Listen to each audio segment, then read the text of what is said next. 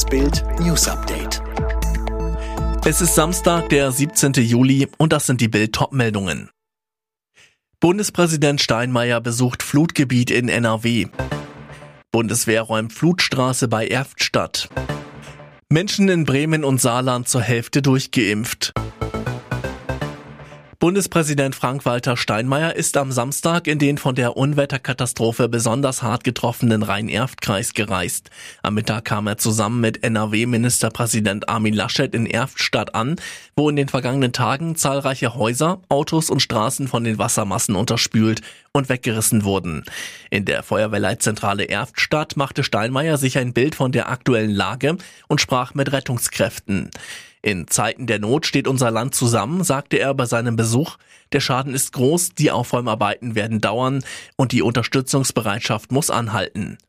Nach seinem Gespräch mit den Rettungskräften sagte Steinmeier, viele hätten bis zur Erschöpfung und jenseits davon gearbeitet.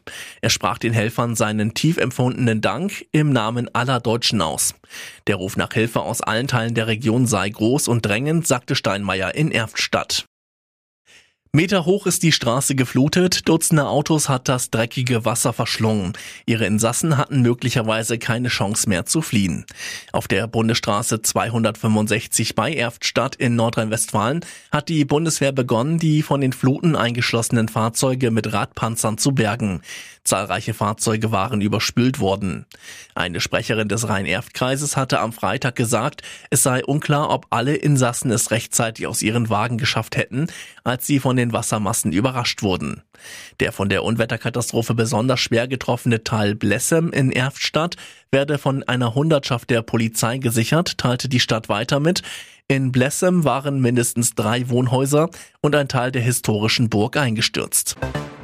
Die ersten beiden Bundesländer melden eine Impfquote von mehr als 50 Prozent. In Bremen und dem Saarland sind mehr als die Hälfte der Menschen vollständig gegen Corona geimpft. Bundesweit liegt die Quote der Durchgeimpften bei knapp 46 Prozent. Auf den Balearen steigen die Corona-Zahlen drastisch an. Aktuell werden auf den spanischen Mittelmeerinseln täglich neue Rekordzahlen gemeldet. Neue Beschränkungen wie nächtliche Ausgangssperren soll es auf Mallorca, Ibiza und Co. aber erstmal nicht geben. US-Präsident Biden hat Facebook vorgeworfen, Falschinformationen nicht energisch genug zu bekämpfen und damit Menschen zu töten. Er meint damit die Corona-Fake News in sozialen Netzwerken.